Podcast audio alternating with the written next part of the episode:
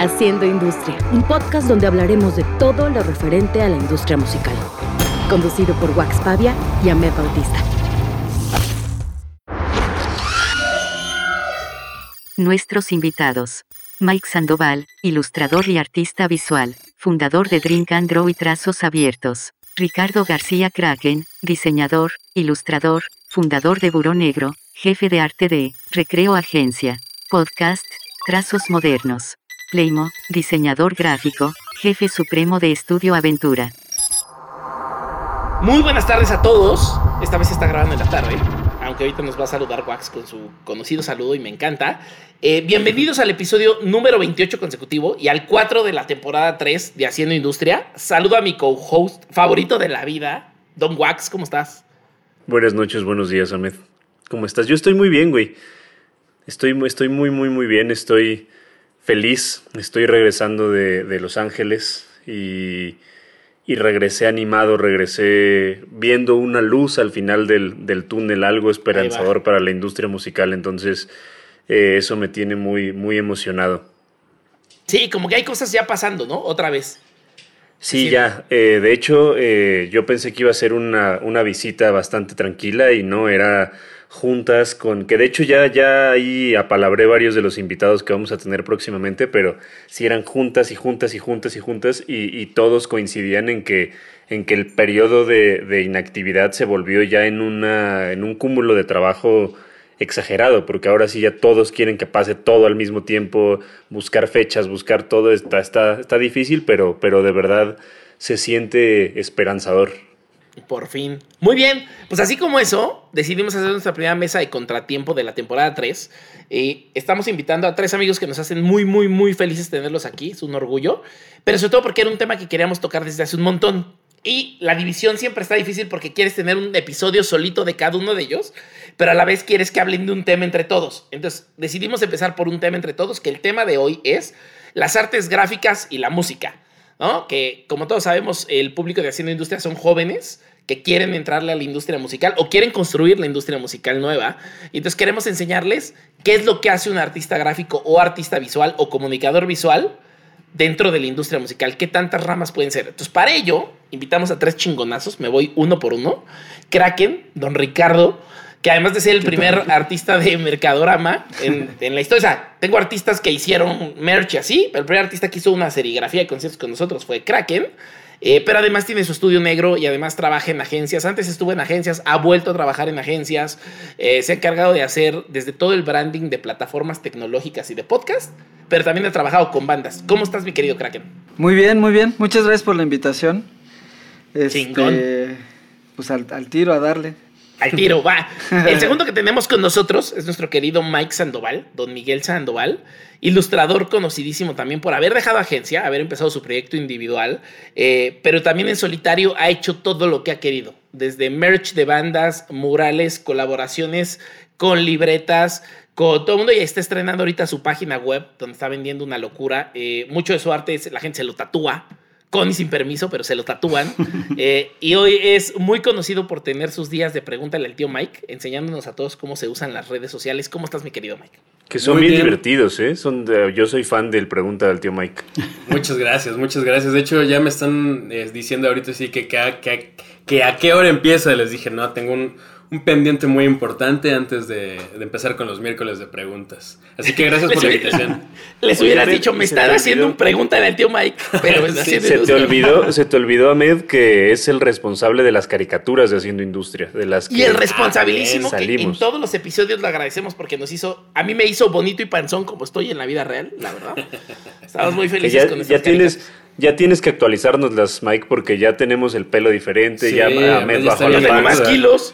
Yo tengo más kilos que cuando empezó la pandemia, güey. Muy bien. Y nuestro querido Playmo, que probablemente mucha gente hoy todavía no reconoce su nombre como, como un nombre de, de la industria gráfica, pero él es el fundador y el, la cabeza de Estudio Aventura. Espero haberlo dicho bien, porque yo siempre Ajá. digo el estudio de Playmo. Y además es host de dos podcasts increíbles con nombres increíbles, como películas de inculto, nomás cachense esa, y el sándwich paranormal. Pero aparte el cabrón le hace todo el arte a los manejadores, diseña el branding y toda la estética de festivales como el Katrina, le lleva cosas a Mon Laferte y bueno, una infinidad de artistas. Bienvenido, querido Playbo.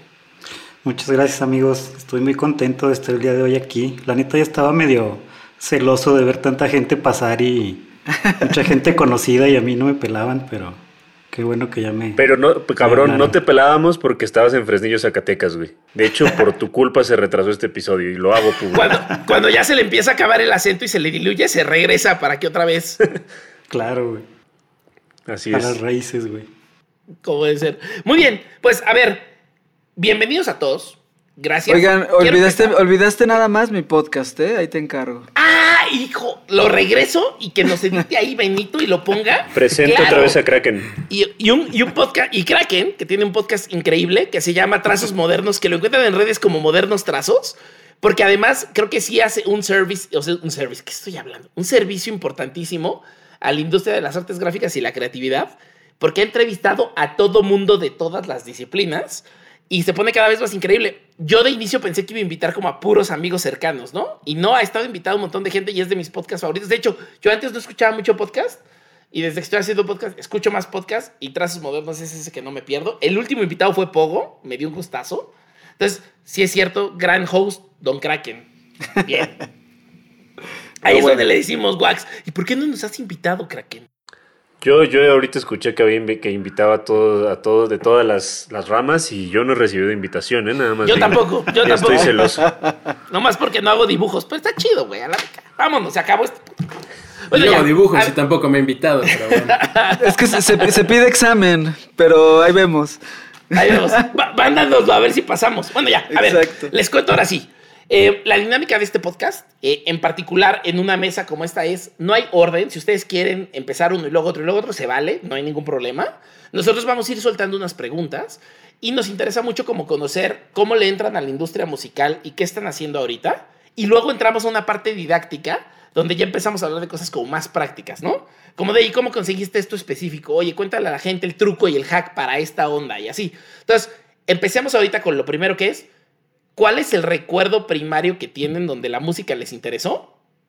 Y de ahí cómo brincan a, por primera vez, trabajar en algo de música. O sea, dejar de ser ese que consume y le encanta, a ser ese que dice, pues le voy a entrar aquí porque me gustaría trabajarlo. Tal vez a veces ni cuenta te das que estabas entrando a la industria musical, pero estabas trabajando para algo que tenía que ver con música. Cuéntenos el que quiere empezar. A ver, adelante, caballeros. Eh, pues bueno, por ser el más grande, voy a empezar. ¿Cuántos años tienes, Kraken? A ver, tenemos que ver eso. 40. Ok, si eres el más grande. Y yo cumplo 40 grande. este, este verano, ¿eh? Exacto. Pues, Vamos, chavos. pues creo que pasa mucho, ¿no? Que de, que, que de morro cuando empiezas a definir el estilo de música que te gusta, pues evidentemente es un estilo de música, al menos el mío fue, que era muy gráfico. Eh, se- empecé a escuchar muchas cosas eh, como Metallica, como Guns N' Roses, me acuerdo que las, sobre todo las partes de adentro de los discos de los Your Illusions y todo eso que traen cosas muy gráficas, muy, muy chidas, muy fuertes.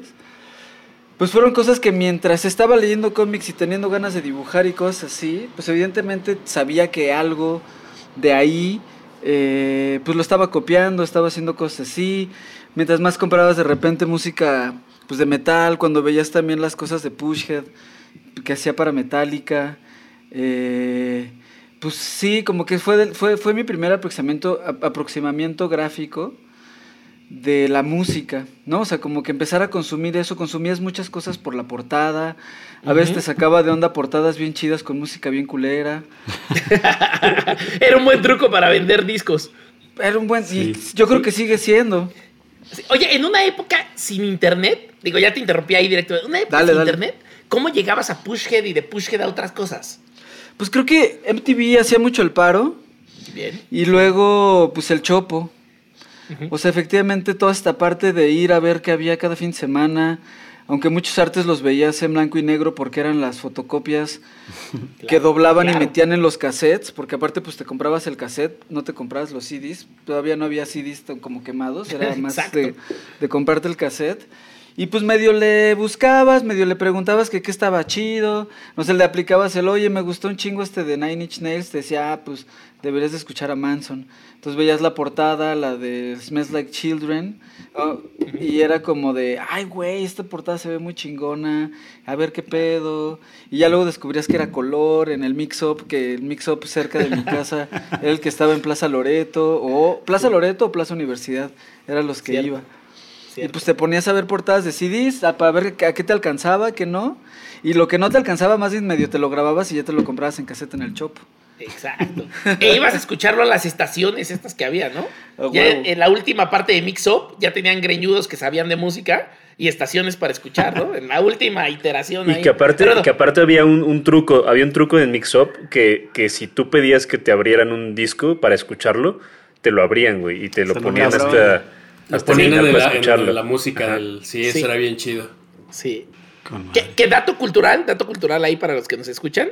Esas estaciones de escucha y hacer eso lo inventó Virgin Records, la tienda de Richard Branson antes de ser disquera. Él lo que quería es que los morros janguearan ahí y se fueran a fumar y a tomar ahí para que la gente viera que había gente y se quedara y compraran más cosas, ¿no? Y entonces les decía, te puedo abrir el disco y lo escuchas. Y se volvió ya una práctica en todas las demás tiendas. Esto fue en los 70s. Pero buen día. Mm, Ahora sí, ¿quién sigue? Pues yo, si quieren. Sí, venga Mike, venga. Es que es muy chistoso porque a mí me pasó muy similar a Kraken, solamente que yo estaba más morrito cuando, cuando mi primo, eh, que también estaba como muy clavado en la, en la onda, eh, pues, darquetona, eh, iba al Chopo, entonces yo no iba con mi primo al Chopo, sino él regresaba del Chopo y me enseñaba todas las cosas que compraba y también, o sea, como que fue un clavarme en libros y películas y cómics y eh, pues muchos discos que, pues igual y como para un, un morrito de, no sé, 12 años, igual y no estabas tan expuesto a ello o algo así, ¿no? Y a, diferencia de, de, de Kraken, que por ejemplo estuvo muy influenciado como por MTV y así, a mi primo le chocaba MTV, ¿no? Entonces era como que trataba de buscar cosas ahí más, más oscuronas. Y no sé, eso también siempre iba acompañado de una gráfica bien interesante, ¿no? Muy, muy oscura, muy medio tirándole también como a cosas del punk. Y por otro lado, en mi casa siempre hubo mucha música. Mi papá también es muy fan de la música, pero él más como de los clásicos, ¿no? De Black Sabbath y Led Zeppelin y esas cosas.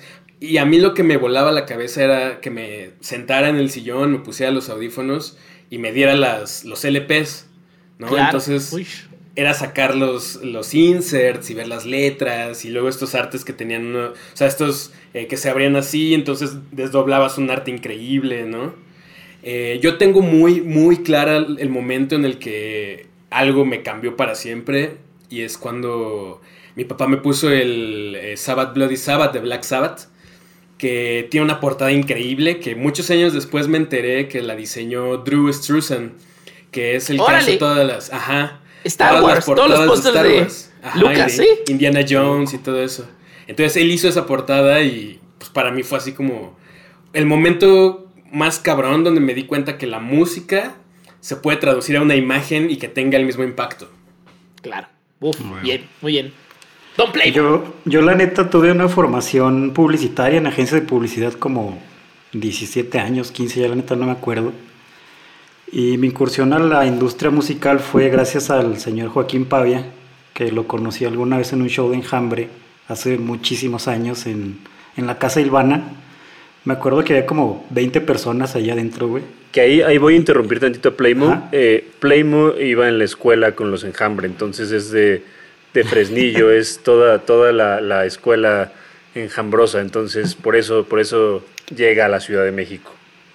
Que, que así como en otros países, perdón que te interrumpa, así como en otros países, Ah. había escenas en otras ciudades, ¿no? Como la escena Seattle, la escena Chicago y tal. Acá tenemos la escena Zacatecas. Ajá. Sí, fue como más o menos la oleada regia, pero pues de Zacatecas. Con muy Ajá. poquitas bandas, pero más o menos por ahí. Entonces yo cuando ya estaba en la agencia, pues ya tenía dinero para ir a donde yo quisiera. Y empecé a acompañar Enjambre a cualquier fecha que tuviera en fin de semana, güey. Entonces vine a la Ciudad de México, a la Casa Silvana, te eran como 20 personas y la neta 15 éramos de Fresnillo, güey. O sea, puros compas. y los otros cinco estaban ahí porque pues estaban tomando y había música en vivo, güey. Claro. Y ahí conocí a Joaquín. Desde el primer día que lo conocí me empezó a bulear. Y después nos empezamos a topar más seguido en otros shows de ellos o en festivales y madres así.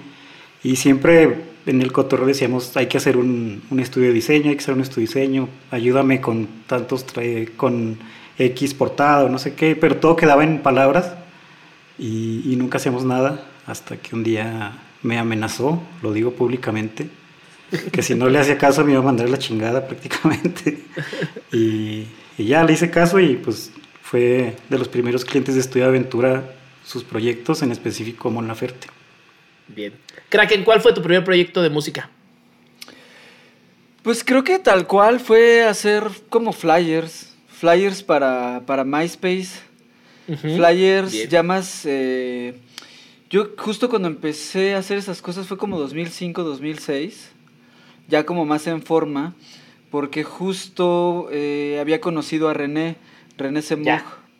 Entonces como que andaba haciendo muchas cosas con Homer Squill, con A Letter For, con Finde, que pues era como el movimientillo emo de acá. Y justo como que, y René tenía una disquera por ahí como, como bien independiente. Y entonces como que de repente nos conocimos también justo en una agencia de publicidad.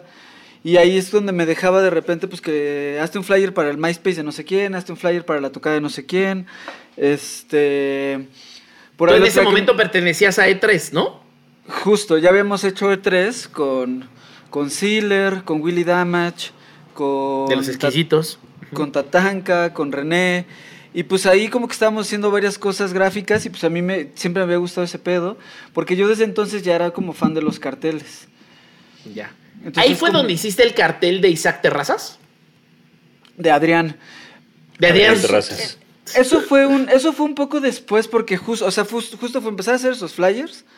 Luego Willy eh, hizo como un proyecto alterno a los exquisitos que se llamaba Flanger Garden. Y como que de ahí estuvo chido porque en realidad ahí aparte de, de hacerle flyers, como que también le estaba haciendo la imagen. O como que ya más Flanger, o menos... Flanger Dargen, eh, Danger es la de eh, donde está Vilchis de la gusana también, ¿no? El ex gusana ciega. Sí, justo. ¿Todavía sí, existe? Es... Creo que ya no. Ya. De hecho, está muy cagado porque justo salieron en el libro este de sonidos urbanos. Ajá. Y yo por andar de chismoso, ahí sale una foto mía como si fuera parte de la banda. no me sabía ese fun fact. Está bueno, güey. Por ahí ando. Ahí, ahí, sí tienen su librito, échenle un ojo. Yo sí lo claro. tengo, ahorita lo voy a revisar. Voy, es... voy a hacer... Di, di, di, di. Y pues nada, como que ahí empecé a agarrar el pedo de que estaba chido no solo hacerle un cartel o no solo hacerle un flyer a una banda, sino que medio meterte en la conceptualización gráfica, como entender para dónde va el mensaje, y empezó a hacer los flyers, y luego fue que conocí a Adrián Terrazas, que en ese momento estaba dejando de ser eh, saxofonista de Mars Volta, y estaba con su proyecto El Régimen, que era este, jazz bien libre, bien pesado, y con él hice primero un flyer digital, luego un cartel que ya con ese cartel, ya en serigrafía y todo, fue cuando, por el que te conocí y ya entré a ver qué pedo con Mercadorama. Claro, que ahí, de hecho, porque Kiko Hervides en Kong, o no sé si había cambiado a Gurú, me Creo lo enseñó y me lo regaló. Yo te contacté, hicimos el Deligar. Justo fue ese primer brinco. Muy bien. Mike, ¿quién fue, cuál fue ese primer trabajo que empezaste en la industria de la música? Pues es que yo creo que también, pero yo unos años después, ya como con la segunda pues igual esta tercera ola de, de esas banditas como independientes de, de, la ciudad, ¿no? Que ahí es donde estaban los viejos, donde estaba Cardiel, donde está Tormentas, Bestia, etcétera, etcétera, etcétera, etcétera. Que muchos venían de, por ejemplo, de, haber tocado en Homer, ¿no? En Homer Squill y así. Eh, y también, pues empecé así como de ir a los conciertos y así. Pero fíjate cómo es muy diferente porque Kraken hacía para MySpace, ¿no? Entonces claro. ya más, muchos años después yo llegaba y me acercaba con las bandas y pues les sacaba mi teléfono y era como de, pues mira, yo dibujo esto, ¿no? Y así como enseñarles en mi, en mi Instagram claro. lo que yo les mostraba, digo, lo que yo claro. hacía. Y entonces como que muchos te decían así de, ah, pues está padre, cámara, voy a seguir levantando mi equipo. Y otros te decían como de, a ver, a ver, enséñame eso, vamos a, pues pásame tu contacto y diseñamos un, algo para la siguiente tocada, ¿no? Un flyer o un, eh, o diseñame una playera o voy a sacar un disco o un sencillo, hazme la portada, ¿no? Y pues poco a poco empecé a, se hizo como una bola de nieve. De hecho, mis primeros clientes de todo eso fueron eh, los chavos de Cardiel. Les diseñé una playera y le gustó mucho a toda la como ¿Cuál fue la de los flamingos? Ajá, es un flamingo que está así como todo enroscado en el logo de ellos. Creo, creo que si en México hay, o sea, en el mundo tenemos las playeras clásicas del rock, ¿no? La de Nirvana, una de Aerosmith, la de Kiss, así, o sea, hay como ciertas, ¿no? Creo que esa es de la cultura de México. O sea, está, yo digo baila, tú dices danza es una, esa es otra, o sea, está... Creo Sí, que sí, pues, porque Yo tengo, ni te conocíamos y la veíamos. Mike. ¿Qué pasó? Eh, bueno, se las pregunto a los tres. ¿Ustedes creen que ese es el camino para eh, meterse como, como diseñador o ilustrador a, a la industria musical? O sea, el acercarse a las bandas sin, sin ninguna pretensión, sin nada, así como, a ver, este es mi trabajo, eso es lo que, lo que, lo que hago y vamos a trabajar juntos. Yo creo que sí. Ah, o sea, creo que es un método casi, casi infalible, lo cual no quiere decir que eh, estés exento de hacer otras cosas, ¿no? O sea, mandar correos y etcétera, etcétera.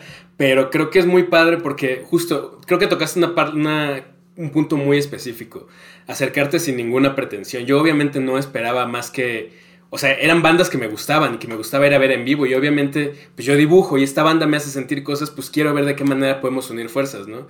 Y yo no esperaba que me pagaran ni que me contrataran otros, otras bandas o lo que fuera, sino era como de, yo quiero hacer algo para esta escena que está súper efervescente ahorita en la ciudad. Y poco a poquito se fue dando como esta efecto bola de nieve que me llevó a trabajar con más y más y más y más bandas, ¿no? Y entonces ahí ya vi que, pues que sí tenía que cobrar por esas cosas. Sí, empiezas como, como una especie de hobby entre tus compas y ese pedo, y luego los compas de tus compas, o sea, de las bandas, te empiezan a cotorrear y la madre.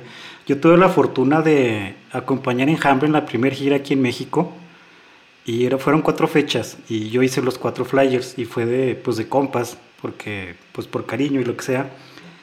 Y, y me confiaron en hacerles el flyer. Tenían a unos artistas en, en Anaheim que los podían hacer, y, pero me dijeron que los hiciera yo. Entonces fue como mi primer acercamiento a la industria musical, ahora sí tal cual con mi trabajo. Yo todavía era estudiante. Y, y después de eso ya no me mandaron nada de trabajo ellos. Pero me sirvió para que otras bandas me empezaran a, ver, y- o otros promotores, por ejemplo, en Zacatecas, de que, hey, tú hiciste el flyer de enjambre para tal fecha en Toluca, de que, ah, huevo, oye, ayúdame con este flyer para Zoe en, en Zacatecas o en la Plaza de Toros o etcétera. Y, y como que poco a poco lo empecé a desarrollar, pero como yo tenía la mentalidad de ser eh, publicista, o sea, diseñador publicista, eh, lo veía más como un hobby. A la fecha lo sigo viendo como un hobby. Ahora vivo de este pedo, pero lo disfruto tanto que no siento que sea un trabajo. Y, y todo comenzó en esas épocas de adolescente cuando apenas le empezaba a saber al Photoshop o empezaba a hacer las mis primeras ilustraciones y todo ese pedo. Y, afortunadamente, como dice Mike, se empieza a hacer la bola de nieve y al final llegas a un punto que ni te la crees con quién estás trabajando y, todo es parte de, de tu juego diario de lo que haces, ¿no? Pero que también tiene que ver mucho eh, con lo que hablamos aquí siempre en, en Haciendo Industria, que, que, que llega un momento en el que ya no solo es dibujar por hobby, ¿no? O sea, llega un momento en el que sí lo tienes que ver como un trabajo, como una cosa profesional, como decir, a ver, esto es lo que yo hago, esto es lo que, lo que cuesta mi trabajo, porque también yo creo que uno de los problemas a los que más se enfrentan los diseñadores eh, gráficos, sobre todo en la industria musical, es que las bandas creen que es muy fácil, o las bandas creen que es como, no mames, es un pinche diseño, eh, ¿por qué me estás cobrando esto? O sea, realmente creen que, que, que, es como un trabajo que debería de ser gratis y pues no es así. Sí, creen que le picas a Control P y ya se hace el póster, güey. y, y, que ahí hay un punto bien importante que, que creo, que, que, creo que Mike lo, lo sobó tantito y me gustaría convertirlo en una pregunta. Hay, creo, o sea, e, en la defensa de las industrias creativas, hay siempre este estigma de no regales tu trabajo porque nos chingas a todos, que es muy válido y lo entiendo y lo aplaudo, ¿eh? La CEP y todo esto que ya hemos platicado, ¿no? Pero creo que dentro de la industria de la música y, las, y los esfuerzos colaborativos, hay una etapa donde sí es valioso el llegar y decir, oye, ofrezco un intercambio. ¿Por qué no hacemos esto juntos? Sé que hoy no conoces mi trabajo y no pagarías por él. Y yo tal vez no te pagaría a ti por alguna razón, pero si hacemos un intercambio y los dos ganamos, yo pongo mi chamba. ¿Hasta dónde creen que es justo y hasta dónde creen que es la estrategia válida para iniciar una relación de trabajo? Pues creo que depende mucho tanto del como del tamaño de las bandas, como de cuánto se está ganando allá para que no se pueda ganar nada acá. O sea, como si de repente hay una parte en la que quizá las bandas que estás buscando o en ese momento quizás son tus compas, la música que te gusta, son proyectos que están haciendo, que quizás está como naciendo juntos, pues evidentemente vas como creciendo y ellos también vas creciendo. Pero es evidente que pues si hay alguien que es obvio que ya ya tiene el varo, ya se le está pagando, ya está vendiendo los boletos, pues sería incluso una ridiculez y medio ofensa saber que no es un servicio más que se paga.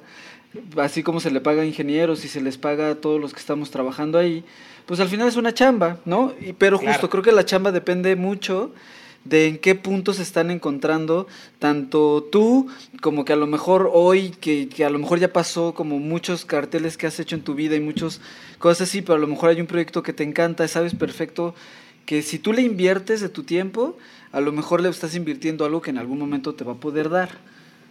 Yo creo que por ahí van muchas cosas.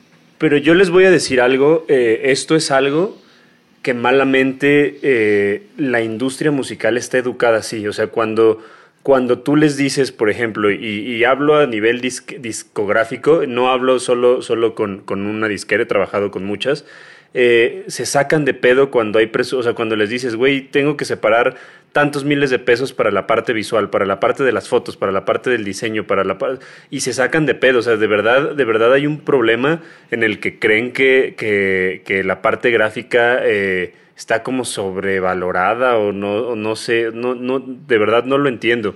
Yo eh, creo que piensan que la parte gráfica es como cuando eran una banda de garage, güey, que lo hacían entre compas y pues no costaba nada porque pues todo era paro, ¿no? De todos estamos aquí en lo mismo, pero es lo que decía justo Kraken. Si estás en la misma etapa, o sea, cuando Mike llegó con Cardiel, estaban en la misma etapa. Sí, o sea, yo los veía, yo los veía llegar en una, en una van toda destartalada, sacando sus instrumentos y todo. Me queda claro. bajan los instrumentos, güey. Sí, me queda claro que no tenían paro, ¿no? No tienen dinero para eso. Dices, órale, bueno. Yo, por ejemplo, con los manejadores, eh, una de las, de las reglas que tengo es no regatear el trabajo de las personas. Y Mike es testigo. Cuando le pedimos el arte de Katrina y me dijo, güey, yo cobro esto, fue como de, a ver, ahorita no tengo ese presupuesto. En el momento en el que lo tengamos, lo vamos a hacer contigo porque lo queremos hacer contigo. Porque al final es, es, es un trabajo sumamente valioso y es un trabajo en el que se están partiendo la madre todos los días, están eh, luego horas sin dormir, haciendo eh, mil, eh, mil entregas porque también los clientes no entienden qué pedo y es así de, ah, no me gustó, ahora tengo esta idea y quieren que cambies todo y es, la verdad es un dolor de huevos, no sé, no sé cómo lo aguantan. Que también, y dentro de eso también hay, creo que hay banda justo en la industria, que hay banda chida también.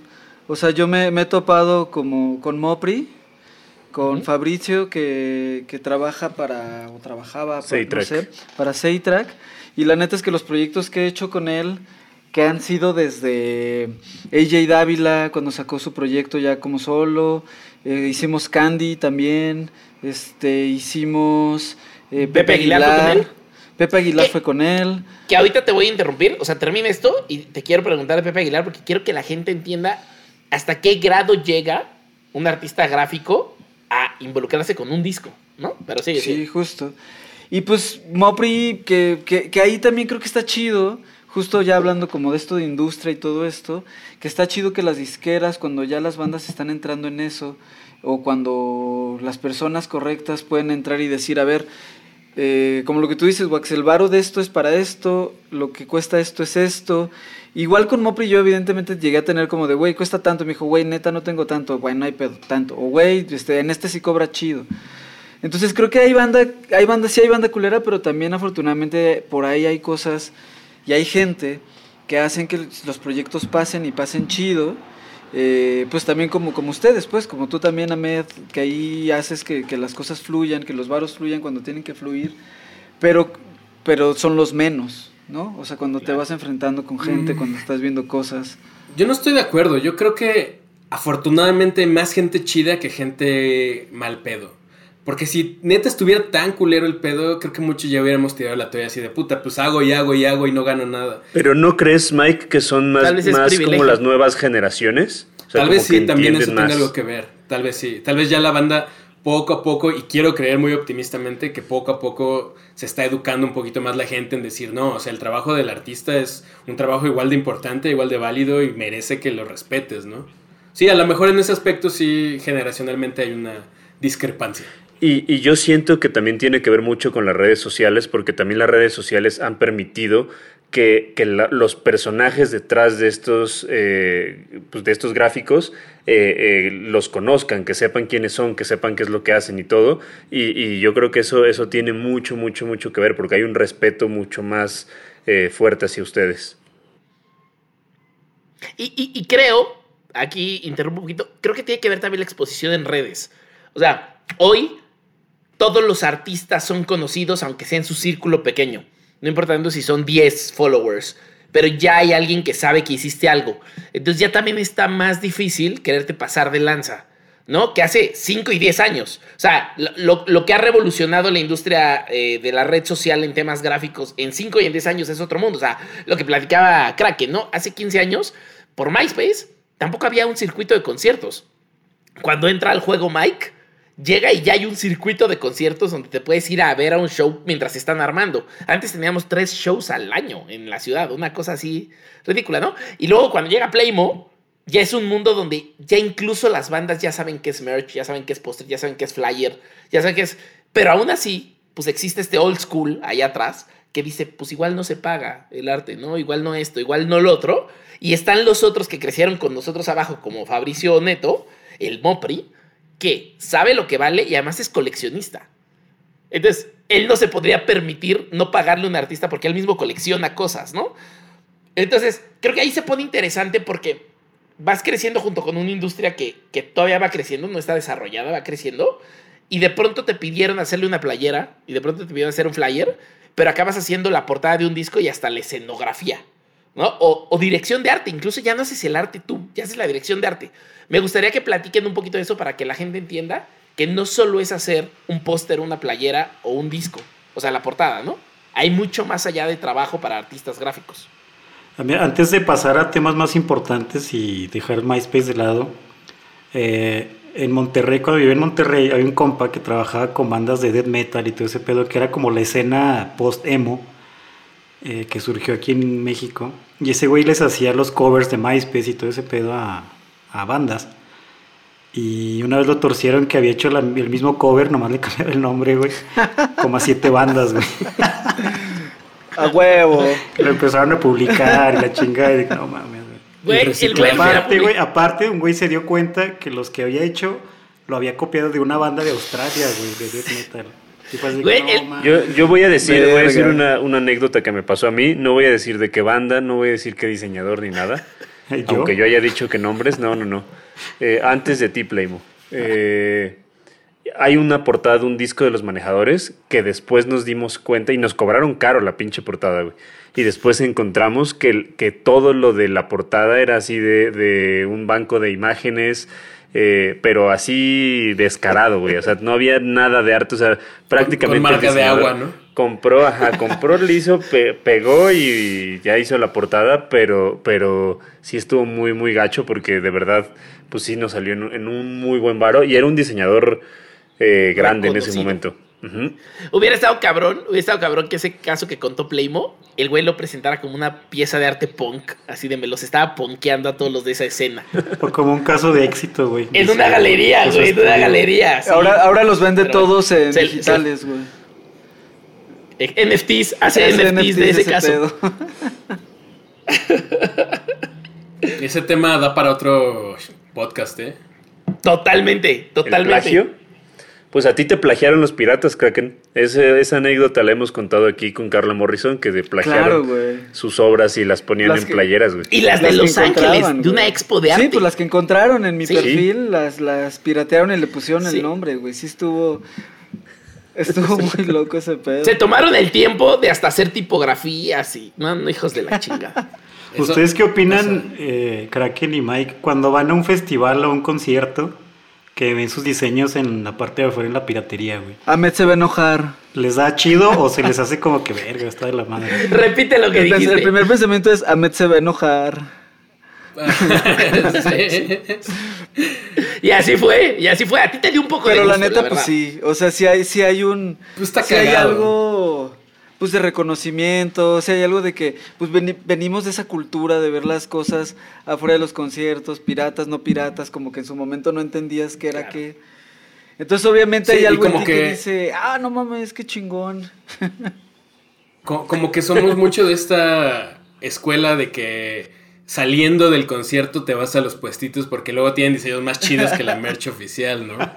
Las camisetas de Food de The Cure, güey. Sí. Pero sí, pues sí. creo que sí es como los hot dogs, ¿no? O sea, está muy chido, todo chido, pero pues están llenos de mierda al final. Sí. Sí, pues vas, a- vas, vas aprendiendo y vas educando también así a la banda de que yo ya no compro piratería, ¿no? Compren merch oficial porque es bien importante apoyar como pues toda la industria. A, a mí el caso que más, más chistoso que tengo de eso fue cuando hice un, un cartel para Ministry. Obviamente yo todavía no estaba en Mercadorama. Fue previo a Mercadorama, entonces yo tuve que ver todo con, con, todo, con toda la gente involucrada. Y me escribieron de un periódico, que la verdad no me acuerdo qué periódico era, para una entrevista, para hablando del arte que había hecho para, para este concierto. Y me pidieron que les mandara el arte en, en alta. Y se los mandé. Y el día del show, hablé con el manager de la banda. Muy raro, eh, o sea, como que también los managers, o bueno, no sé si, to- si sea como una práctica común, pero les gusta salir a comprar piratería. Entonces, Entonces, yo iba... eh, ahorita te cuento el caso de Pearl Jam, pero tú sigue, tú sigue. Sí, pues estaba platicando con este señor y todo, estábamos así como de, pues ahora acompáñanos a comprar la piratería. Y ahí vamos, ahí iba yo detrás del vato, ¿no? Así como... Y, y los güeyes cambiando así, en lugar de pagar con dinero, pagaban con, con Pix, con Guitar Pix, a los, a los piratas. Porque Sí. luego me enteré que también Coleccionan los ajá, piratas. Ajá. Y de repente, el vato me dice, oye, ese no es el póster que nos acabas de hacer. Y yo así, la cara se me cayó al piso, así de, pues, pues, pues sí, pero no sé qué hace ahí. Y el güey se emputó, o sea, se encabronó así de, güey, ¿qué pedo? Tú me habías vendido un arte original, no sé qué, ¿por qué está acá afuera? Entonces, pues ya haciendo memoria dije, seguramente el vato del periódico les pasó el archivo, porque no había otra forma de que lo tuvieran. Claro, claro. Y pues fue un pedo así de, no, pues discúlpame, te juro que no sé qué pasó, tal vez fue cuando el periódico y no sé qué. Y el, el manager está muy, muy enojado. Qué culero, güey. A mí me tocó una vez que iba fuera de un show, no voy a decir cuál, pero iba con un compa y me dice, mira, güey, eh, Estás vendiendo como tu diseño". Skinner así, Playmo de L. Simpson. No, mejor Lisa S. Dice, dice, dice, mira, güey, están, ellos sí están ganando dinero con tu diseño. Y me quedé callado, güey. Es que está cabrón, güey, porque es, lo hemos hablado mucho del podcast, pero es este tema de la normalización de la piratería que en México y siempre va a haber alguien que lo defienda, erróneamente, claro, pero no lo puedes culpar porque también su nivel de, de criterio y de educación tiene que ver con que no está viviendo lo que nosotros vivimos, ¿no? O sea, no se ve afectado y al contrario, cree que se ve beneficiado, ¿no? Es, es esta parte paternalista de decir, es que el gobierno no me provee, entonces yo tengo la capacidad de pagar nada más esto. Y es un güey con unos Jordan de 12 mil pesos en los pies y una sudadera de Sara de 1500 pesos, pero él no está ganando el dinero suficiente y tiene que comprar en la piratería. ¿Sabes? Es como, como yo soy víctima, con esto soy punk y es una idiotez. Pero bueno, y para completar lo que le quería decir a Mike de lo de Pearl Jam, Pearl Jam siendo una de las bandas más cabronas en el tema de su relación con los fans en el Ten Club, en su documental de los 20 años, güey, sale el pinche Stone Gozer que me corrija a Wax si no es él, según yo era Stone Gozer, y abre la alacena de su casa y dice, oh sí, ¿cómo esta taza de México? Y una taza pirata de México, güey. Oh, y todavía tiene café, no la lavé bien, perdón. Y la pone en el pinche... Yo quería pararme y cachetearlo, güey, así de, güey. En pinches dos horas y media de documental increíble, precioso, emotivo, una cosa espectacular documental. No hablas del Ten Club, no hablas de Ames Brothers y los carteles y sacas una puta taza pirata. Te mereces la patada del culo más grande de la historia. Y el problema es ese, que cuando vienen Pero a yo, México, yo creo, yo es- creo, Ahmed, que ese es un tema cultural de, o sea, en, en Estados Unidos la venta de merch, la gente está acostumbrada a comprar merch original, güey. Claro. Entonces, Sí. para ellos, o sea, yo creo que las bandas gringas no dimensionan realmente Lo ven exótico. eh, el pedo, ajá. Sí, No, pues sí. con Nine Inch Nails hay lo mismo, ¿no? De que se salen siempre a comprar todo lo que pueden para cotorrear con sus compas que miren qué cosas tan chidas nos están haciendo estos güeyes que apenas si pueden hablar inglés. Sí, sí, sí, sí, nos ven, nos ven como, esta, como, como este mundo salvaje. Pero bueno, que eso, que eso me lleva a otras preguntas. No hemos acabado el a qué otras cosas pueden Yo dedicarse quería, yo quería contar, yo quería contar una, una anécdota. eh, Dale. para, para la gente, sobre todo los diseñadores que están escuchando como al nivel en el que, en el que ustedes han llegado, en el que Ahmed y, por- y en este caso Mike han llegado, de, de, por ejemplo, lo que hicieron con The Cure, que, que al final no existía, o con Incubus, eh, Ahmed, que no existía eh, la serigrafía, el print oficial, y que fue como de, pues ni pedo, vamos a hacerlo para que la banda conozca el trabajo y para que la banda conozca este artista gráfico y, y- y- y a través de personas y de conocidos y demás, eh, logran lle- eh, llevarle esos prints a, a las bandas. Y de ahí, por ejemplo, en el caso de Incubus, eh, comenzaste a trabajar con ellos.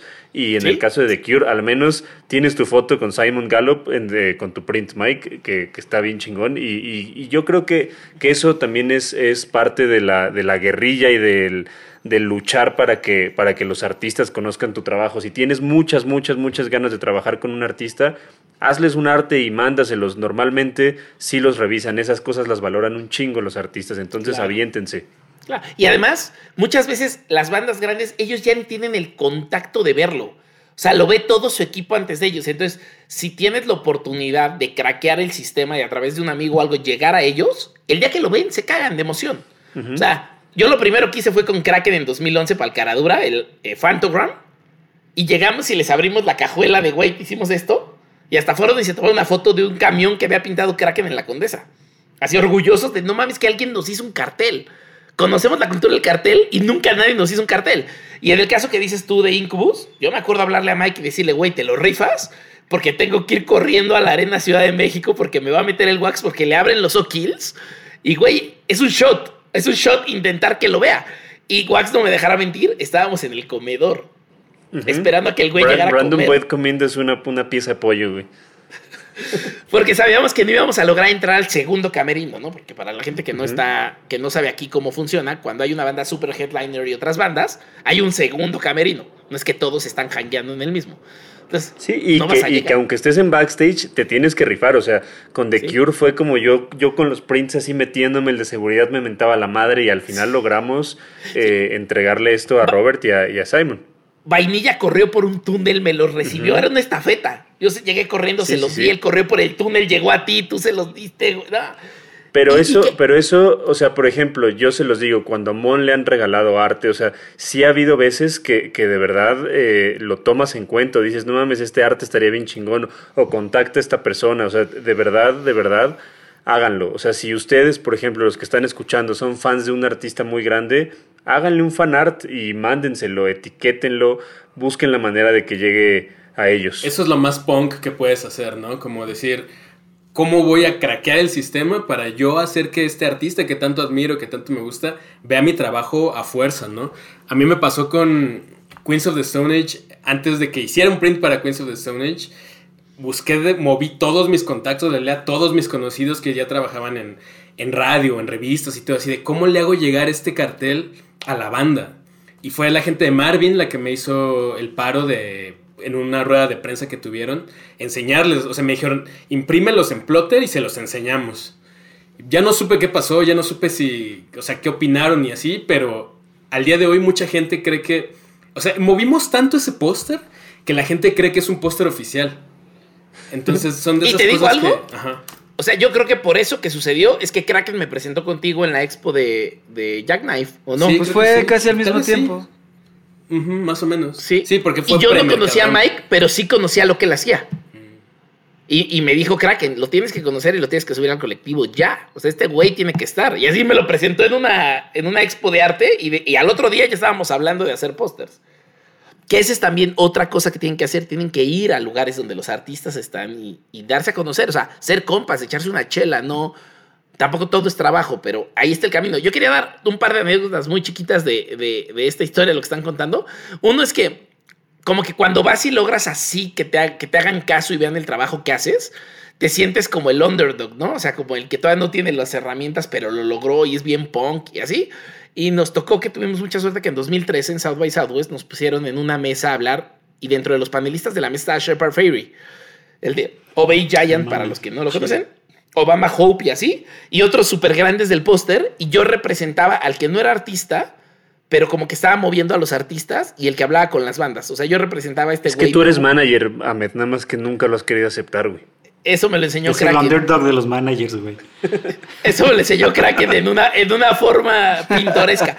Pero el punto, el punto es que yo cuento esta historia de Fantogram y de Incubus y así, y lo cuento como, no mames, y entonces, pues llegué así de la nada y no me conocían y lo logré y nos reímos todos, ¿no? Porque obviamente yo, mexicano, hablando inglés chistoso y tal. Y el güey, Shepard Ferry, se voltea, me toca como el hombro, se ríe y me dice, o sea, me hace como, a huevo, a huevo, ¿no? Y al rato en la plática el güey dice, es que claro, Ahmed está contando esto porque siente que los demás ya estamos consagrados. Pero yo siendo Shepard Fairey, haciendo los pósters que me gustan y viviendo de mis carteles, tuve que hacer lo mismo con Iggy Pop. Iggy Pop no sabe quién soy. Y yo le tuve que llegar con los pósters ya impresos y decirle, güey, nos los dividimos a la mitad, soy tu fan. Iggy Pop le dijo, a huevo, güey, no mames, claro. Pero él no dijo, a huevo, eres Shepard Fairey. Dijo, a huevo, qué bonito póster. Entonces, el güey diciendo, aún yo siendo Shepard Fairey, como la gente me considera un poco más grande ya como establecido, tengo que seguir haciendo esa estrategia. Entonces, esa fue la lección de humildad más cabrón que recibí en mi vida porque yo hoy lo sigo haciendo. O soy lo sigo intentando. Así llegué a Glastonbury. Le hicimos un póster a los creadores de Glastonbury, se, fue, se los fuimos a regalar de, güey, tú nunca haces serigrafía, ten, ¿no? Y eso me recuerda a que hace poquito en la oficina había una crítica, o sea, teníamos una plática y se criticó mucho que uno de los artistas llamado Salvador Verano, saludos a Pachuca, querido Salvador Verano, eh, Chavita, que la práctica que él hacía a algunas personas no les parecía justa, ¿no? Y tuvimos una discusión acalorada donde yo les pedí que maduraran, porque decía, lo que hace Chava es muy justo. El güey les escribe un mensaje directo en Instagram y dice, te quiero hacer un póster, mira, si te late lo hablamos. Y el 80% de las veces, las bandas le dicen, güey, está increíble tu póster, trabajemos. Y entonces una de las discusiones que había en la mesa es, sí, pero le quitó la oportunidad a los demás porque regaló su trabajo. Sea, no, güey. La banda no estaba buscando un artista gráfico. La banda no estaba ofreciendo un pitch para hacerle un póster. Esa banda, además, a mí como mercador ni me interesaba. Tudor Cinema Club no me interesaba, güey. Pero llega él y me dice, oye, ya dijeron que sí, ¿puedes negociarlo y lo hacemos con Mercadorama? Claro, con mucho gusto. Ya hiciste todo mi trabajo. Ya lograste que una banda más quiera hacer un cartel más y escogió que lo hiciera contigo porque tú se lo enseñaste. Bien. No le quitó a ningún otro artista el trabajo, no lo regaló porque lo vamos a cobrar y se va a ganar y esa banda sabe que se va a cobrar. Pero al final del día es un póster más en la historia de los carteles que se hacen en México que nadie va a conseguir porque nadie estaba buscando esa banda. Muchas veces mi trabajo es al revés. Llega la banda y yo vuelto con los artistas y digo, oigan, ¿quién le entra? Hagamos este trabajo, se va a pagar así y así. Acá me hicieron la chamba. Entonces, dentro de eso, yo pregunto, ustedes también lo han hecho, ¿no? Ustedes también buscan una banda y le dicen, oye, te hice esto, ¿le entramos? Sí. Sí, pues el, el caso, el último caso que tuve fue Battles.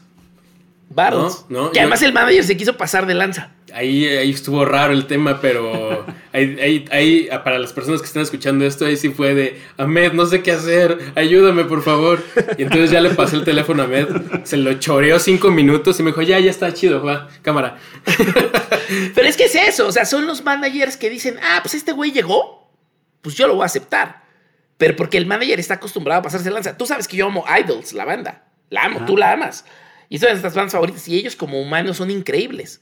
Y un día el manager, que hoy ya me llevo muy bien con él, me mandó un correo diciendo, oye, tú eres el que desde hace dos años nos buscas para llevarnos a tu país y pues a billetazos te ganaron. Y yo, sí, dos años, cabrón, ¿no? Pero, pero te quiero dejar hacer el merch. O sea, el güey me está dando chance a hacer el merch, ¿no? Te, te quiero dejar hacer el merch. Solo necesitas que pagar el 80%. Lo mandé a la chingada. Y le mandé un mail de dos cuartillas diciéndole por qué era un imbécil. Copiando 50 mil veces, vete a la chingada, vete a la Sí, chingada. vete a la y hoy chingada. somos compas, y hoy somos compas, y le pago su 30% como debe ser, pero se trata de que les enseñemos que no somos unos pendejos y que ellos son unos Claro. pasados de lanza. O sea, que nadie les debe aceptar ser unos pasados de lanza, güey. Sí. Y que si van a ser unos pasados de lanza cínicamente, pues los vamos a exponer en el mundo diciendo que eres un pasado de lanza, güey. Oigan, en la parte didáctica de este pedo, en la parte didáctica, me gustaría que como que le enunciemos cosas a la gente que se quiere dedicar a la parte gráfica que podría hacer dentro de la industria. Ok. Suéltense, quien quiera. Pues una parte que creo que por ahí se quedó, que no contestamos mucho, que creo que puede ser parte, es que evidentemente, pues sí hay como niveles, por decirlo así, pero no uno que esté encima de otro, sino que creo que hay niveles horizontales de las cosas que se pueden hacer como creativo, como director de arte, como diseñador, como ilustrador. Porque puedes desde estar haciendo un flyer, desde estar haciendo todo, ayudar a hacer la conceptualización de un disco, eh, y que eso también se puede llevar a cómo se toman las fotos, a cómo se ven las cosas dentro del disco, cómo se ve la merch, cómo se puede llegar a ver los escenarios.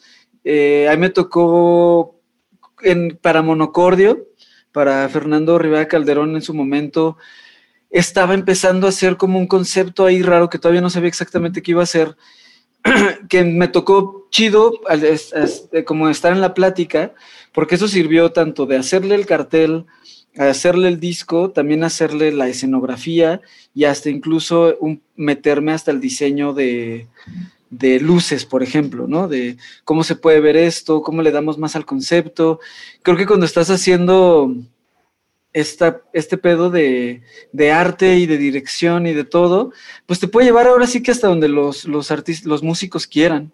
O sea, creo que está chido de repente dejar que unas, que otras personas como que traduzcan la parte musical en algo visual y sobre todo, ¿no? Que, que yo siempre les he dicho mucho a músicos con los que he trabajado, eh, Pepe Aguilar incluido, de decirle, güey, tú déjame que yo haga mi parte y tú haz la tuya chido y, vamos a llegar a algo súper chido juntos, ¿no? También como, como que entender que, que pues lo estás haciendo, lo están haciendo entre los dos, que son dos creativos de dos distintas cosas colaborando. Bien. Yo, a mí, lo, que siempre me gusta decirle a, a, la banda, y es que, digo, tampoco yo es que ya tenga una carrera enorme o súper grande, lo que sea, no tienes, amigo, estoy en verga. Muchas gracias, muchas, muchas gracias. Pero justamente yo siempre les digo, güey, creo que el valor más grande que puedes tener es la humildad. ¿no? O sea, no porque ya hayas hecho un cartel para no sé quién, entonces ya es cruzarse de brazos y esperar a que las cosas lleguen solitas, ¿no? O sea, yo sigo mandando correos, yo sigo mandando, intenciándole algunas bandas con las que quiero trabajar, porque pues es lo que decía, lo que te decía Shepard Ferry, ¿no? O sea, él, él todavía tuvo que llegar con Iggy Pop a decirle, este es mi trabajo, ¿no? Entonces, pues que la banda no se duerma en sus laureles, porque eh, eh, eso tristemente me ha tocado presenciar amigos que tienen un talento increíble, que son buenísimos, pero tienen una actitud tan chafa y tan derrotista o tan presumida que hace que sus carreras se vayan al caño, ¿no? Porque no, no saben mantener los pies sobre la tierra. Creo que eso es bien, bien, bien importante, sin importar el punto en el que estés de tu carrera. Correcto. Sí, yo creo que estamos en, una profesión o en un oficio eh, como eh, artistas gráficos donde la neta hay que estarle chingando todo el tiempo. O sea, fin de semana, año nuevo, Navidad, lo que sea, hay que estarle chingando, aguantar vara. Yo siempre lo que le digo a las personas más jóvenes que se me acercan a decir, oye, ¿qué necesito para estudiar diseño gráfico? La chingada, no sé dibujar. Yo creo que tal vez dibujar es lo de menos. Yo creo que hay que aguantar vara porque esta profesión o este oficio es muy desgastante física y emocionalmente. Es a veces humillante cuando te toca cobrar o cuando no te pagan o, o a veces que te pagan bien, pero ves que a otros le pagaron mucho mejor, etcétera. No me estoy mostrando las nalgas a nadie, pero también les digo que es una profesión injusta en cuanto a créditos, en cuanto a reconocimiento, la chingada. Este, a veces no te deja dormir, no te deja dormir en días, pero si te gusta este pedo y lo aguantas todo eso que acabo de mencionar, lo vas a disfrutar un chingo y si lo disfrutas, todo fluye bien, cabrón. Sobre todo yo creo lo que hablas, Playmo, es más como cuando, cuando te sales de agencia, cuando te sales como de estos estándares y dices voy a, voy a emprender mi propio estudio de diseño, si te tienes que enfrentar a un chingo de cosas. Sí, porque en agencia está bien fácil, recibes tu quincena y tu aguinaldo y tus bonos y está bien al pedísimo, la neta. O sea, yo era feliz en agencia hasta que acá el señor me sacó. Discúlpame, güey, creo que sufres, güey. Pero pues si te gusta este pedo y, y como dice Wax, quieres emprender, la neta, cada putazo hasta te sabe rico, güey. Vamos a finalizar el programa. Eh, hay una sección dentro del podcast que es en honor a Med Bautista, que se llama Dos Cositas, y nos tienen que recomendar dos cositas para, para recomendarle a las bandas, a, a- a los artistas gráficos, a los diseñadores o a los jóvenes que se quieran dedicar a- al arte y se quieran meter a la industria musical, ¿qué les recomendarían? O a las bandas que quieran un artista gráfico. Tienen que ser, tienen que ser dos cositas, ¿eh? No apliquen la de Ahmed que te dice dos cositas y son 100. Te mete seis. Dos, dos cositas. A, a mí me gusta mucho. Yo aprendí mucho a, a- Justamente en esta etapa en la que dices, es que estoy regalando mi trabajo. No lo veas como que estás regalando tu trabajo, sino como que tú estás absorbiendo la inversión. Exacto. Eso para mí fue un cambio de chip muy, muy, muy cañón. Y es como que en lugar de estar regalando mi chamba, estoy invirtiendo en algo que posiblemente me va a traer mucha más y mejor chamba. Exacto. Estoy invirtiendo en mi marca. Estoy invirtiendo en mi marca y en mi nombre y en mi trayectoria y todo. Bien. Esa fue una cosita y ahorita a ver si se me ocurre otra. Tienes que ¿Alguien aventarte las seguidas, Mike. Ah, fuck.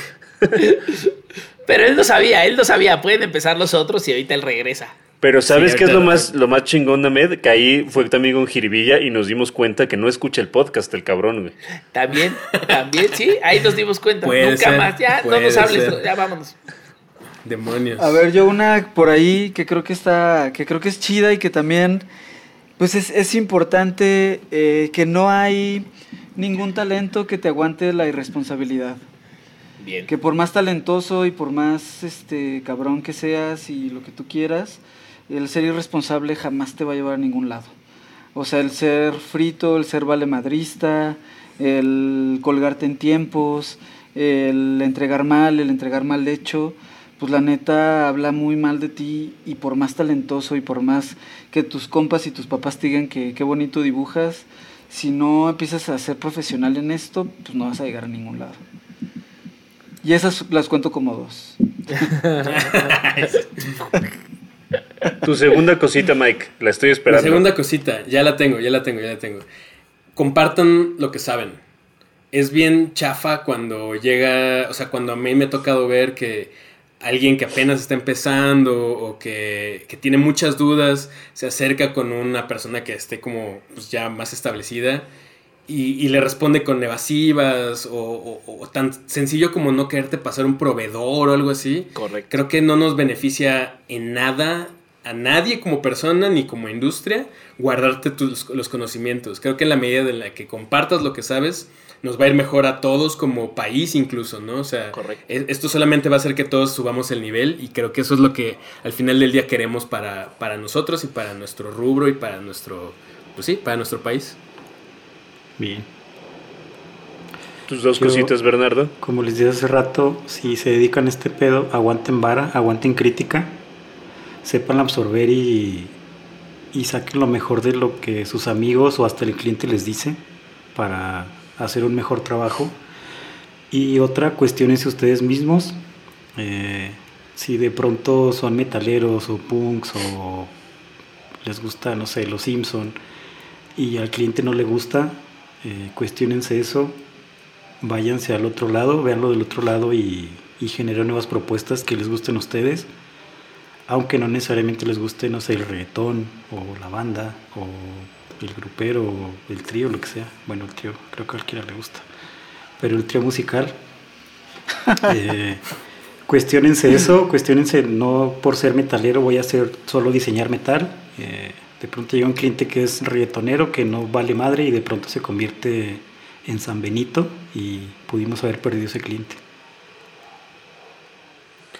Yo les voy a recomendar eh, lo que les dije hace ratito, que se acerquen a las bandas, que, que no, se, no, no les dé miedo, hagan fanarts, trabajen, eh, contáctenlos. Siempre hay una manera de llegar a las personas, por más difícil que parezca.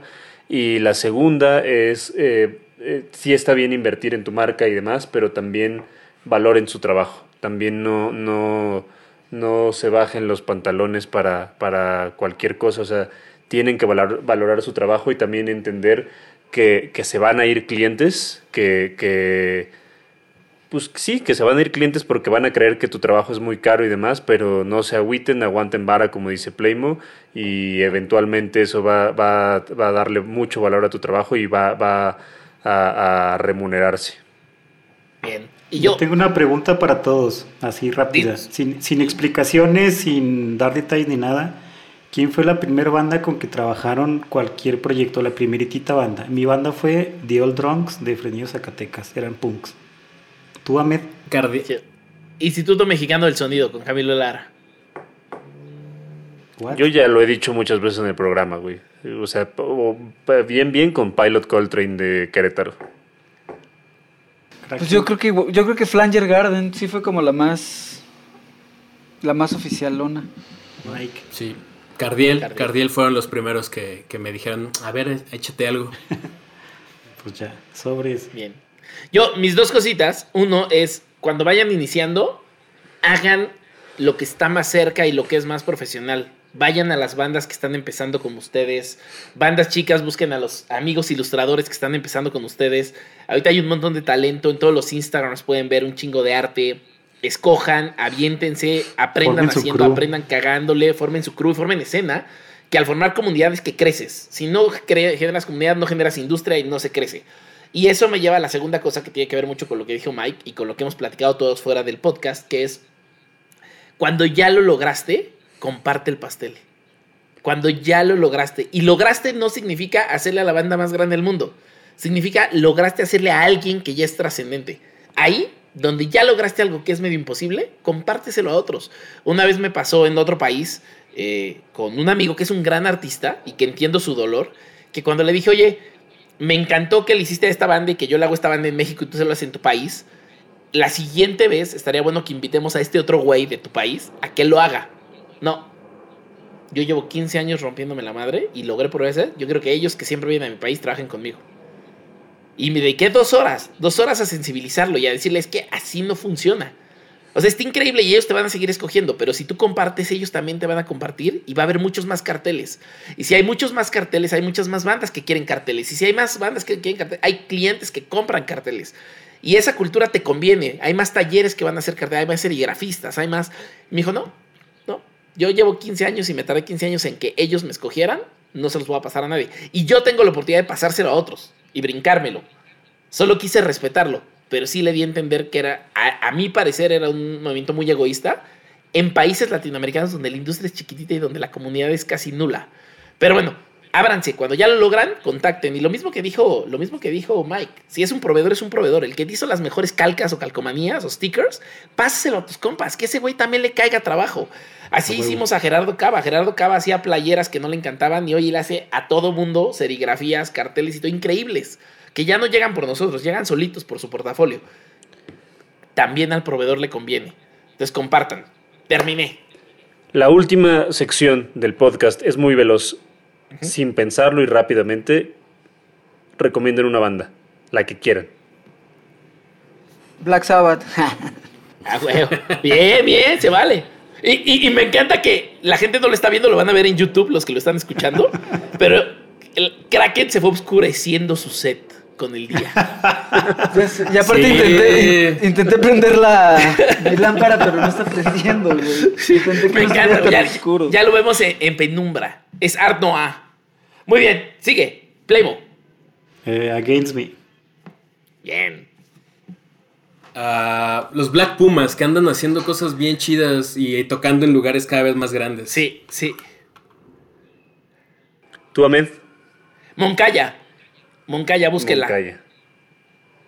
Yo voy a recomendar No a- digas Whiplash, güey. No, güey, iba a recomendar a, a- justamente The Cure, güey, me arruinaste todo, güey. Ah. Corten esto. Es que aparte, eh, The Cure es una banda que, que- que me recuerda mucho a todos ustedes. Entonces, una banda que disfruto mucho y que me, me recuerda mucho a ustedes. A ti no sé si te gusta tanto Kraken, pero me imagino que sí. Uy, le Muy cabrón. Muy cabrón. Yo tengo una serigrafía pendiente de enmarcar que no sé quién la hizo de ustedes dos. ¿Quién fue? Mike. Mike. ¿The Cure? Yo, ni, yo, yo ni tengo. Pero Yo no ni te, tengo dimos, esas. no te dimos ni un PA ni nada. O sea, los terminamos Así- ese pues, día. Luego así son, güey. Los haciendo industria no, no, no reparten nada. Pinches culos. Voy a Ahí buscar. luego rólenme una. Voy a Yo, buscar. yo estoy seguro, Te yo estoy mía, seguro que yo me yo estoy seguro que yo me quedé con dos porque yo quería una para mi casa y una para la oficina. Entonces eh, te regalo una de las mías, Mike. Muchas gracias, mi queridísimo Wax. Aunque me tires hate en Twitter, güey. No, no oh, chica. Oigan, muchas gracias a Minerva, que es nuestro patrocinador, y nos encanta tener Muchas patrocinadores gracias. y que todo esté increíble. Gracias, porque además Minerva no solo se sube a cosas que están siendo como exitosas o algo, Minerva genuinamente apoya un chingo de arte gráfico y de música y de industrias. Están siempre ahí Y metidos. que genuinamente les gusta a estos cabrones. O sea, Playmo, Mike tenía uno en su refrigerador. ¿Quién Ahí. sabe por qué? Y Playmo también es, es muy, muy fan. Claro. Yo no tomo Le- alcohol, pero... La, la, Pero- la, la Minerva Stout es la negra, ¿verdad? Eh, Sí, sí. Buenísima cerveza. A mí esa y la Viena me encanta. No me están pagando nada. No sé si me por lo que estoy diciendo, güey, pero esa pinche cerveza está en verga, güey. Es increíble. Pero si mandan, increíble. un- pero si mandan unas podemos op- si mandan unas podemos opinar mejor. De hecho, A Mes les tendría algo, que mandar. A mí ya me las mandaron y yo se las tengo que llevar, pero en días como hoy que sale todo super express, o les mandamos micrófono o les mandamos chela. Entonces está acá. Pero, Pero sí, si no te tengo un six reclamamos, no para cada dices uno. nada, culero. Para cada uno tengo un six. Y la segunda cosa que hay que agradecer es que este podcast, ya en su tercera temporada, es gracias a los patrons. Entonces, Guaxito, ¿tú tienes la lista de nuestros super Aquí la patrons que tengo. adoramos? Eh, le mando un saludo a- y agradecimiento a Iván Rodríguez, a Manuel Vilchis, a Gonzalo Castro, a Jane Roth, Mónica Galicia Gragueda, a Javier Ramírez, Fidel Torres, Gabriela Díaz, Víctor Gerbank, Fercho Valdivia, José Martínez, Rodrigo Álvarez, Stephanie Díaz, Sofi Romo y Adrián eh, Martínez, que es un gran amigo y que le mando un, un gran abrazo y que me dio gusto que casi me falta el aire por, por decir a- eh, eso. todos los nombres. De verdad, muchas, muchas por gracias por, por ayudarnos. No, no, no.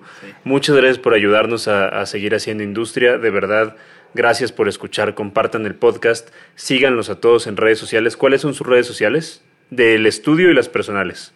Exacto. Yo estoy como arroba kraken can, el can es con K-H-A-N.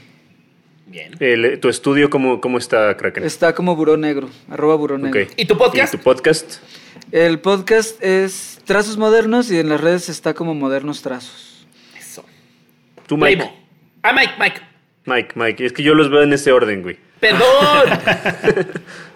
Yo estoy en Instagram como arroba Mike-Sandoval- y en Twitter como arroba Miguel Sandoval y son prácticamente mis únicas, mis únicas redes. que y usas live. Y haces mucho live, ¿no? En esas. Ah, sí, hago muchísimos lives. ¿Cómo era el de preguntar al tío Mike o qué? Hoy es miércoles de preguntas con el tío Mike, claro ah, que sí. huevo. Ah, huevo. ¿Tú, Bernardo? Playmo. El estudio es Estudio Aventura, así en cualquier red social. Eh, yo estoy como Playmo is Dead. Y si pueden escuchar películas de inculto, se los agradecería mucho. Sándwich paranormal, nosotros... ¿no? ¿Ya? eh, ahorita está en pausa. Ahorita está en pausa. Bien. Bien. De mis podcast, de mis Eh, entrevistas favoritas de la vida, ¿eh? Te vamos a invitar y a ti y a Wax a las películas de inculto. Y acá a los caballeros, Sí. ilustradores, diseñadores, si ustedes Oye, gustan me hablar acabo de de cine, dar- los invito. Me acabo de dar cuenta de un fun fact. Los tres tienen gatitos negros, ¿no? Sí. Bruja, güey, a huevo. Aquí está muerte. Y los tres tienen lentes, güey. Qué Y les chingonería. gusta la Minerva. Parece que los escogimos, güey, así de casting. Eh, bueno, ya. tiene bruja Mike, güey. Así, tal cual. Un, un punto bien importante para. Digo, esto seguramente lo vamos a tener que editar y ponerlo como disclaimer antes o algo. Que el otro día me di cuenta, nos está escuchando mucha gente en Latinoamérica. Entonces, creo que estaría interesante decir: uno, cuando decimos feria, nos referimos a dinero. Cuando decimos chopo, nos referimos a un mercado de intercambio cultural donde estaban los fanzines y donde encontrabas lo importado y la ropa que querías porque no había en tiendas ni en centros comerciales. Y Pepe Aguilar, que lo mencionamos mucho hoy, es de regional mexicano. O sea, cantaba ranchero y ahora también canta pop, pero al güey le gusta mucho el metal. Entonces es un personaje como muy sui generis solo de México. O sea, trabajar con él es como un hito porque es una cosa diferente a lo que sucede en Latinoamérica. Ya. Así es. Pues nuestras redes estamos, eh, estamos como, como haciendo industria en todas las redes sociales. Ahmed está como Ahmed Bautista, yo estoy como Wax y Star Wax en Instagram. Síganos, compartan el podcast y también agradecerle a todos los, los que hacen posible este podcast, a Miguel, a Benito, a Luis, a Gina, a Pony, a Mike, a Playmo, A Playmo. a todos, todos, todos los que hacen eh, parte de este podcast. De verdad, muchas, muchas, muchas, muchas gracias. Les mandamos un abrazo, nos escuchamos la próxima semana. Si quieres conocer más de las personas que hacen industria musical, no olvides suscribirte y ayúdanos compartiendo este podcast para hacer una comunidad más grande.